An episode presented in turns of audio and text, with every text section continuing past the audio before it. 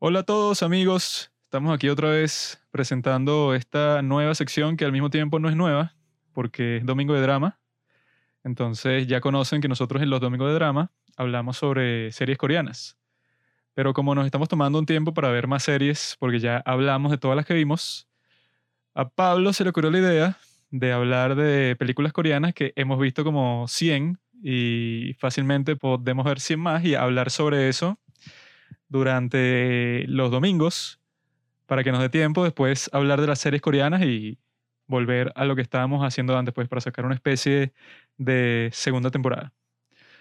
Y vamos a hablar de la película Mother, que es de Bong Joon-ho y que es un juego de palabras porque no es que se llama Mother porque la tradujeron al inglés, sino que el nombre en coreano es Mota.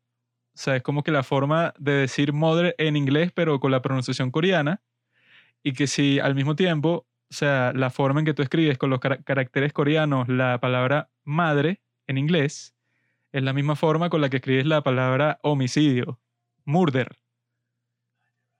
Entonces, si un coreano trata de decir tanto mother como murder en inglés, va a decirlo exactamente igual y por eso es un juego de palabras así con el idioma coreano. Y como esta es una película así sobre eso, asesinatos, detectives por un lado, detectives por el otro, un culpable que lo cambien por otro, tal cual.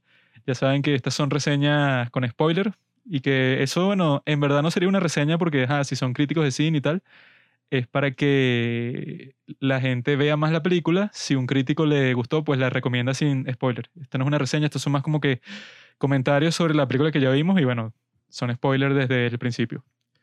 Y estoy aquí con Pablo. Hola a todos, queridos amigos de los Domingos de Drama. Y con mi padre, que como dijo mi mami hoy, es como si fuera el abuelo del cine, porque nosotros somos los padres del cine, entonces bueno, ustedes entienden. Sí, aquí estoy hablando de cine con ustedes, esperando que nos podamos entender. Ahora, mi amigo Pablo, no haga ningún resumen, Pablo. Ya la gente... Esa era la dinámica en el otro porque es la serie, pero en la película no te sentido hacerlo porque, o sea... Ajá, exacto. Puedes dar la sinopsis, pero no como con lo que dinámica. Entonces, en el capítulo 15, Mangol... Ay, queridos amigos de los que drama esta es su oportunidad para descubrir juntos el cine coreano. A veces podríamos decir que hasta superior a los dramas coreanos, aunque bueno, los dos buscan cosas distintas. Esta película llamada Mother, de Bong Joon-ho, el director de Parasite, The Host, Okja y muchas otras películas de calidad, se trata sobre un padre, como el que tenemos aquí. no, o sea, es sobre un asesinato que ocurre y sobre una madre y su hijo que se hallan inmersos en el asesinato. En cierto sentido, una madre también es un padre, porque en español cuando dices padres te refieres al padre y la madre, ¿no? Mis padres. Entonces si es la madre, también es un padre. Una madre soltera sostén de hogar de una gran edad y muy respetada en la cultura coreana, que tiene a un hijo con deficiencias, dificultades, un hijo especial, dificultades mentales. Entonces el hijo se ve inmerso en una situación eh, alrededor de un asesinato que nadie sabe cómo ocurrió. Y bueno, a lo largo de la película vamos a ver quién mató a quién, qué pasó.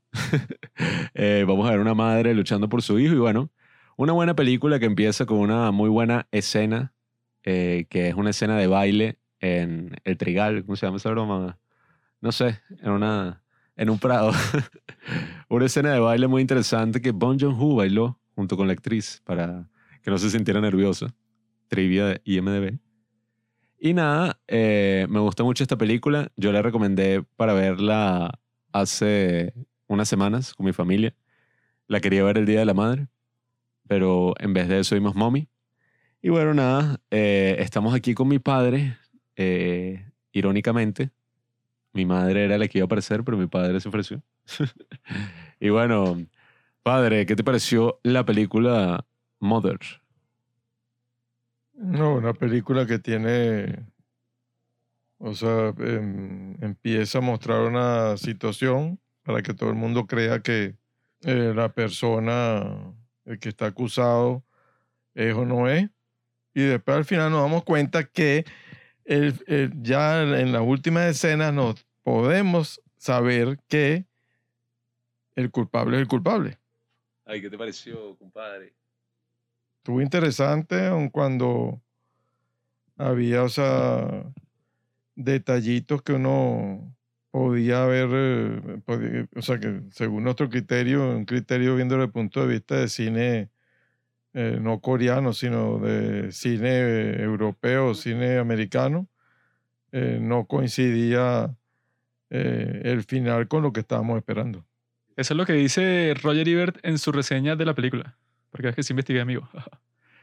Él dice que la gente cuando ve una película con esta premisa piensa que, bueno, que va a pasar lo obvio que pasa en todas las películas estadounidenses cuando pasa un caso así. Te ponen que este estúpido al principio fue el que hizo el crimen, pero tú sospechas y que, bueno, él no pudo haber hecho un crimen así porque es muy estúpido y las circunstancias como que están sospechosas y, bueno, su madre lo que hace en toda la película y que, bueno, yo voy a buscar todas las alternativas que existan para ver si mi hijo, o sea, yo pruebo, yo estoy 100% segura que él es inocente y yo se lo voy a probar a todo el mundo.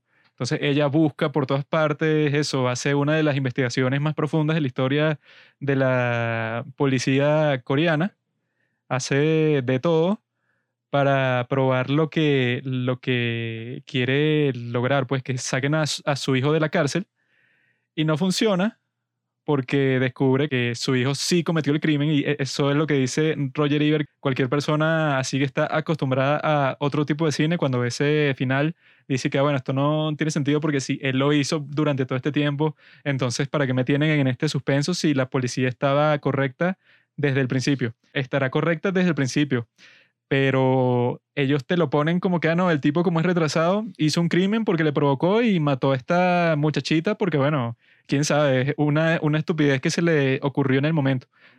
Pero tú al final te das cuenta y que, ah, bueno, o sea, era un caso mucho más complejo porque, bueno, esta muchachita como que tenía sexo con muchos de sus compañeros y tenía una controversia ahí de que no, que ella le toma fotos a los que tienen sexo y entonces si tú encuentras el teléfono y las ves esas fotos, entonces puedes conseguir al culpable, pero en realidad fue ahí que, bueno, este tipo no le gusta que le digan retrasado, estaba siguiendo a esta muchacha, le dijo retrasado y la mató, pues. Y entonces, y que bueno, él te da la explicación y que no, pero porque pusiste su cuerpo así en, en el tejado y que para que la gente la encuentre y la ayude porque estaba herida y que bueno, herida porque tú le lanzaste una piedra en la cabeza. Pero es eso, pues, o sea, Roger Ebert dice lo que decía mi padre, pero como la razón por la que le gustó, pues. Él dice que, que, bueno, si tú ya piensas que la película va a ir para cierta dirección y va totalmente la opuesta, y que te muestra que, bueno, que eso, cosas así deben haber pasado en la vida real, pues que se que, bueno, tú hiciste todo este esfuerzo pensando que estaba 100% en lo correcto y ella termina convirtiéndose en una asesina, al igual que su hijo, porque eso, el tipo que sí vio la cuestión, que fue el único testigo ocular del hecho, él y que, ah, ya me acuerdo, sí, voy a llamar a la policía, gracias por acordarme de este caso, para decir que yo vi eh, eso, yo vi a tu hijo retrasado cometer el crimen. Y ella lo mata así, pero de una forma súper violenta y quema eso, toda la, la casa, entre comillas, de este vagabundo. Entonces sí, yo creo que eso es algo que pasa casi con todas las películas coreanas, pues que siempre te busca una premisa que ya existía, que quizá ya la has visto como 20 veces, como pasa que si en Oldboy y, y, y en la misma Thirst, que es que, ah, la historia de vampiros, qué lindo y tal, así como si te fueran a redimir al vampiro al final o algo de ese estilo, pero tú cuando terminas de verla dices y que, ah, ok, esto fue la dirección completamente opuesta de la que yo esperaba, pero al mismo tiempo, o sea, tiene mucha lógica, lo que te demuestra que, bueno, que eso que dicen que, que no, bueno, solo hay una forma de hacer la película y ya la hiciste y fin, y no, y se, ya como que se le están terminando las historias a la gente en el arte y tal, y bueno, claramente no es así porque eso, puedes, entre comillas, reciclar la misma historia, pero al mismo tiempo no es la misma porque la está mostrando de un ángulo completamente distinto, pues. Sí, es que bueno, si tú ves la filmografía de Bong Joon-ho, que ya la exploraremos a lo largo de este recorrido, Bong Joon-ho es especialista en, en inglés se llama Subvert Tropes. Eh, eh, sí, pero es como que las... No son los clichés, son como los... ¿Cómo se dice? Las tropes. ¿Cómo se dice? Movie tropes. Sí, bueno, como los estereotipos de las películas eh, se ven totalmente subvertidas en el cine de Bong Joon-ho Porque si tú ves, por ejemplo, Parasite, que fue la que ganó ahorita, ajá, bueno, hace como dos años, mejor película en los Oscars, la película coreana más famosa está Oldboy y después está esta.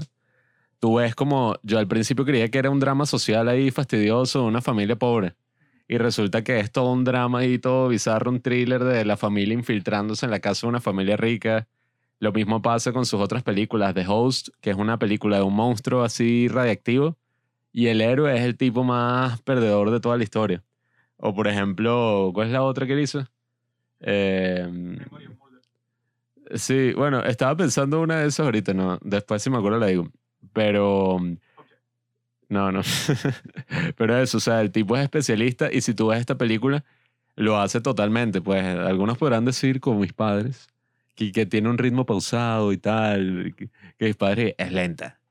Pero, o sea, a mí me pareció fina porque si te das cuenta, o sea, cualquier película de esas así de misterio en Estados Unidos, qué sé yo, Prisoners, es y que, mira, quieren culpar al retrasado y él no hizo nada y en verdad es no sé qué quién, que lo- es un- una mente maestra que planeó todo el asesinato, toda una broma gigante. Y resulta que no era ninguna conspiración ni nada, sino que eso, el tipo no le gustó que le dijeran retrasado. Eh, que bueno, yo como lo dije ahorita, si el tipo estuviera aquí, me mataría. y nada, y la mamá termina convirtiéndose en una asesina y el hijo no le para, pues, o sea, hace todo eso por, bueno, por un amor ahí todo raro hacia su hijo. Bueno, eso también o sea, me hace acordar de la película esta, lo- creo que era como que los sospechosos habituales, algo así. Ustedes se acuerdan que hasta el final estaba todo el mundo engañado y resulta que el que menos se imaginaba uno era el que había se había encargado pues de, de, de todas la- las, las cosas, o sea, los asesinatos y todo, todos los fraudes. Entonces, no, lo que pasa es que claro que uno a veces eh, le gustan más los finales felices y no los finales como eh, le pasa a McFly, pues, que cuando le dicen gallina explota. Yo noté que a mi padre no le gustó la parte en que la señora se convierte en una asesina. ¿Por qué? En principio, pues, o sea, después de haberse dado cuenta de que le quitaron la venda de los ojos y lo que menos nos imaginamos nosotros era lo que el, el hijo había hecho. Bueno, mira, o sea, por lo menos agarrar y, eh, eh, eh, con el impulso ese de la noticia, lo que hizo fue matar al único testigo. Exacto, y no solamente matar al último testigo, sino que después cuando pasa el hijo por la casa quemada, recupera eh, las agujas de acupuntura de ella y se las lleva y se las entrega. ¿Tú harías eso por nosotros, padre? Eh, mire, no, o sea, en principio yo creo pues que ustedes, o sea, nunca eh, cometerían una tontería como esa porque estamos hablando de que, o sea, dejarse llevar por los impulsos, bueno, volvemos a lo mismo, pues acuérdense que en Volver al, al Futuro, o sea, McFly logró superar su trauma de que le dieran gallina, porque... tipo tenía retraso mental. Mire, o sea, una cosa es retraso mental, pero, o sea, después de lo que se observó en general, mira, si lo hizo una primera vez, de repente lo la segunda vez, o sea, no solamente lo hace con una persona, una mujer que, le- que aunque tenía una vida, o sea, eh, que mm, resulta, que podían llamarla promiscua, la mujer, o sea, la mujer era inocente en el sentido de que, eh, es más, ella lo que hizo fue tratar de, de defenderse de alguien que ella no creía que le iba a hacer un daño. Y de repente si en es- salió ileso, pues, de este asesinato, mira, uno no sabe si en el futuro, o sea, no solamente podía cometer otro, sino podía matar a la mamá. pues. Si yo cometiera un asesinato y tú te enteras de eso, sí, ves al último testigo y sabes que podrías hacer algo como la señora Lorea. Eh, usted ya sabe lo que yo haría. O sea, Uno, uno no puede, uno no puede matar. No puede matar a, a nadie, a menos que habría que decir en defensa propia, entre comillas, pero no así con esa sangre fría y, sabiendo, eh, te repito, que lo que estamos conversando, pues que la persona, si lo hizo una vez, O sea, mira, podría repetirlo tanto con otra persona que a lo mejor eh, puede ser eh, inocente también, como, hacer, como ir contra uno, pues. Y es que incluso mm, la madre busca un abogado y básicamente lo que lo iban a condenar creo que eran como cuatro años en una institución mental, algo así.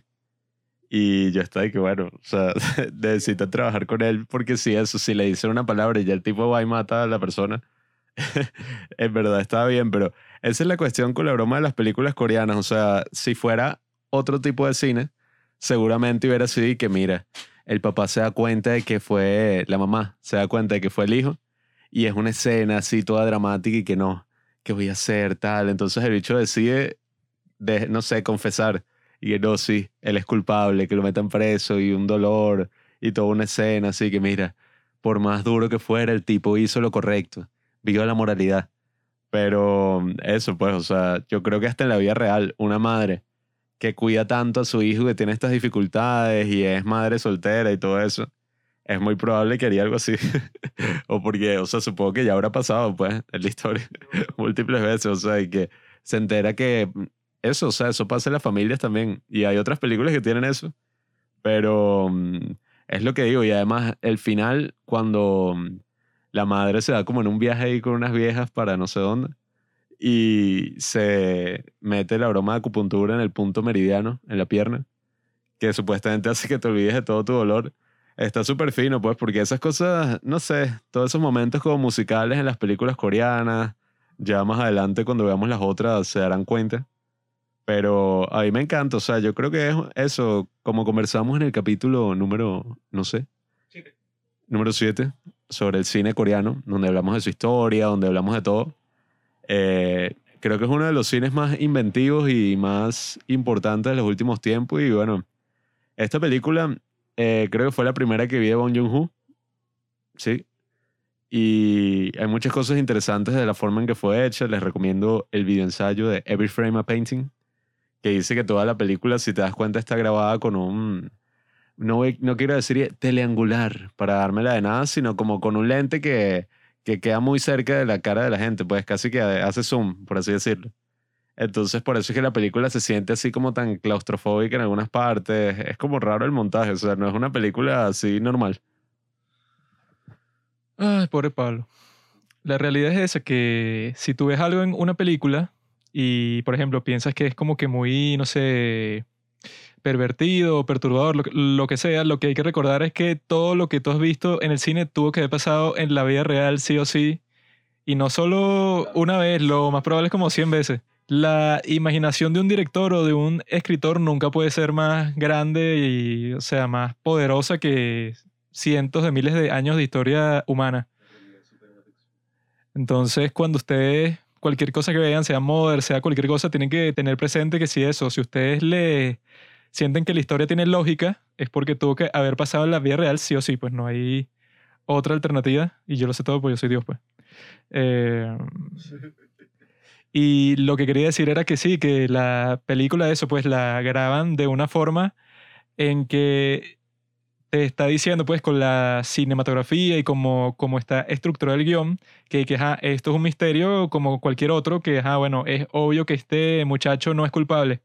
Y por eso es que, bueno, tiene música de misterio, tiene como que eso, pues, tiene que habla con el amigo de este muchacho que lo manipulaba todo el tiempo, o sea, que lo engañaba porque el tipo no tenía muy buena memoria ni nada, y si tú le decías y que mira, pasó tal y tal y tal cosa, el chamo se lo creía 100%. Entonces, como que te dan todas estas pistas para que tú estés y que obviamente no pudo haber sido él, porque es como que muy inocente y muy estúpido, para cometer cualquier crimen. Tuvo que haber sido este tipo y que no, fue el vagabundo porque estaba en la foto y tal. O sea, como que te tiene así engañado y eso, uno vive la misma perspectiva de la madre. O sea, que tú estás de que, ajá, en cualquier momento vamos a buscar el verdadero culpable y lo vamos a encontrar porque ya están todas las pistas y tienen el teléfono de la muchachita que, bueno, la forma que lo encontraron es que es la más bizarra del mundo. Pero eso, pues, te lleva por todo ese camino, pero al final es como que para burlarse de ti y que, bueno, que fue lo que tuvo que haber sentido la protagonista, pues que, que no, todo este esfuerzo que yo hice, tuve que pagar unos sobornos, hablar con la policía, ya no tengo plata, me endeudé, todo porque estaba 100% convencida de que mi hijo era inocente, o sea, hice todo lo que podía hacer posiblemente eso, que se escondió en, en el closet de este tipo y lo vio él teniendo sexo con su novia, que debió haber sido que es lo más incómodo del mundo. Hizo todo eso porque está 100% convencida y cuando se da cuenta de que no, bueno, tú en realidad estuviste equivocada todo este tiempo y perdiste un poquitón de plata y tiempo en nada, bueno, yo supongo que eso fue lo que lo, la llevó a ella a decir, y bueno, ya no me importa nada y voy a matar a este tipo y eso, voy a contarle la historia a la policía de lo que encontré, quizá para que no lo metan preso. Y ni siquiera tiene que hacer eso, sino que es que no, ya la policía consiguió otro culpable, que es un chamo con síndrome de Down, por su cuenta y eso. Si tú no hubieras hecho absolutamente nada, todo se hubiera resuelto que es, es, lo que se burla la gente con la primera de Indiana Jones, que es que, bueno, si Indiana Jones no aparece en la escena, no pasa absolutamente nada porque él fue el que encontró el arca de la alianza y lo que llevó a todos los otros hechos fue que él se inmiscuyó ahí, pues, pero si él no entraba en donde estaban los nazis, pues no pasaba la película, los tipos lo más probable es que nunca iban a encontrar ese arca ya. Entonces pasa algo parecido con esta, que bueno, que ella habrá sentido toda la frustración del mundo y que eso, gasté toda la plata que tenía, me estresé como nunca, busqué un abogado, hice un montón de cosas, o sea, puse eso, mi estabilidad de mi vida en riesgo y me convertí en asesina al final, ¿para qué? Para nada, porque si no, eso, si yo me sentaba en mi casa sin hacer nada, pues eso, o sea, todo volvía a la normalidad, pues entonces se debió haber sentido bien estúpida y por eso supongo que toma la decisión al final y que bueno, prefiero olvidarme de todo porque todos mis últimos días pues han sido un desperdicio y se debe sentir eso súper deprimida, frustrada pues. Y ahí es que tú ves la gran diferencia entre lo que hablamos del cine coreano y el cine americano, que bueno, el cine de Estados Unidos es súper fino pues, no es para decir que es malo, pero ahí es que está la diferencia. Tú ves Indiana Jones y tú sabes que eso es como que no un error, pues, porque a mí no me importa, pero la gente que anda con un show con los guiones y cómo deberían ser escritos y que un error de guion, porque el personaje siempre debe influir en la historia, si no, ¿para qué está ahí? Y aquí esa, ese error de guion se utiliza a la perfección, pues, porque al final ese también es como el humor que tiene Bong Joon-ho y aparentemente muchos directores y mucha gente en Corea que es como esa, mm, esas historias y todas feas y todas oscuras y tal, que tiene una comedia también ahí súper bizarra y, yo creo que uno se relaciona mucho también siendo latinoamericano por las cosas que ha pasado y, y cómo está mm, todo, pues, la sociedad. Yo creo que uno se relaciona mucho con ese tipo de humor. Tipo de historias así como que totalmente anticlimáticas, pues. Y que, bueno, ajá, tú hiciste todo el esfuerzo, hiciste todo bien, todo está cuadrado, o sea, tu plan era muy bueno, lo ejecutaste y por una estupidez eso no sirvió de nada y fin. O sea, que si tú haces una película así, muchos te pueden decir que al público no le va a gustar. El público eso, está buscando eso, un buen final, un desarrollo, que el personaje aprenda algo. Pero bueno, pasa así como en Burn After Reading, que es que, que aprendimos de todo que no sé, o sea, yo creo que aprendimos a no hacerlo otra vez y ya, pero en realidad la historia no tiene ningún tipo de sentido, porque son puros estúpidos interactuando entre ellos ya. ¿Qué piensas tú de eso, padre? No, o sea, por lo menos el un final inesperado. Lo único es eso que ratifico, pero que dijo Juan Pablo, que eh, ojalá hubiera habido algún tipo de tratamiento para que la persona pudiera resolver sus problemas. Aunque en muchas ocasiones en toda esa película, igual que también como lo vimos en, en esta Mummy, que resulta que los tratamientos que ofrecen no son tratamientos que logran eh, cambiar a la persona, sino que lo que hacen es mantenerla o empeorarla. Ahora lo que yo también quiero dejar claro aquí que, eh, aprovechando pues esta invitación, que yo también estoy en desacuerdo con el final de, no es una película coreana, pero con el final de La La Land. Sí, es que la cosa es esa, nuestro padre y nuestra madre también son fan de las películas cristianas, que esas no las hemos hablado todavía en este podcast, pero el final de esas películas siempre es como que, bueno, estaba en riesgo como que el desastre más horrible que puede pasar en toda la historia. Ese era el principio que no, bueno, esta pareja no sé, se va a separar o va a pasar X cosa y que, no sé, y que esta gente va a perder su negocio, su granja, lo que sea. Pero al final no, todo sale bien. ¿Por qué? Por el poder de Jesús, la oración, o sea, si tú sigues esta serie de pasos, así eso, tengas las dificultades más fuertes de todo el mundo, eso, el final es como que una alegría así de todos los personajes y que lo logramos, todos los problemas se han resuelto y vamos a ser felices para siempre. Y esos son los finales que le gustan a mi padre, la padre. Eso es correcto. Dios los cuide.